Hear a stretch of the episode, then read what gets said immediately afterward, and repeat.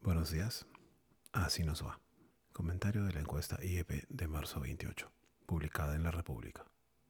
Todos van convergiendo, los que suben y los que bajan. Pareciera que todos van camino al 10% y eso significa, a dos semanas de las elecciones de primera vuelta, que sí, como dice el titular de la República, cualquiera de esos seis puede pasar a la segunda vuelta, al menos en teoría. En primer lugar, Lescano, con 11.4, cae. En segundo lugar, López, con 9.7, se queda en el mismo sitio. En tercer lugar, Verónica Mendoza, con 9.6, que sube. En cuarto lugar, Hernando de Soto, con 8.5. En quinto lugar, George Forsyth, con 8.2. Y en sexto lugar, Keiko Fujimori, con 7.9. Considerando el margen de error, casi todos están empatados. ¿Qué podemos concluir de la encuesta? Primero, que De Soto es el que mejor le ha ido en esta última. Por primera vez está en el pelotón del segundo lugar y dentro de ese pelotón está en tercer lugar. Mendoza salió fortalecida del debate, al que no fue López, y del posterior sondeo web que la dio por ganadora de ese mismo debate. Se confirma la desaceleración de la caída de Forsyth, pero es difícil que, lo, que los alcance.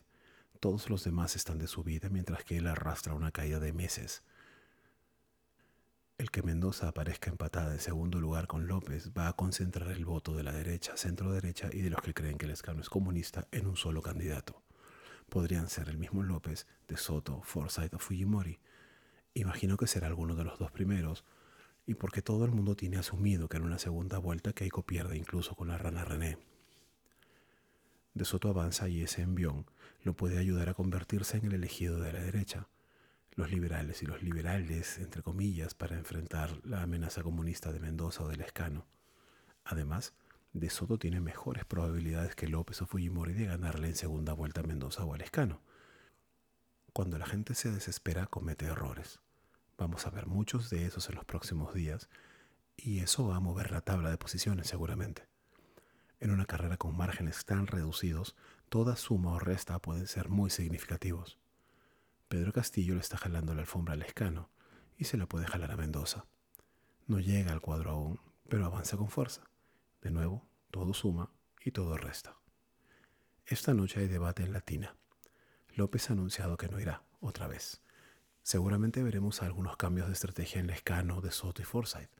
Quizás en Mendoza no, porque no hay que arreglar aquello que no está roto Keiko no es muy versátil, pero probablemente saque la artillería esta noche.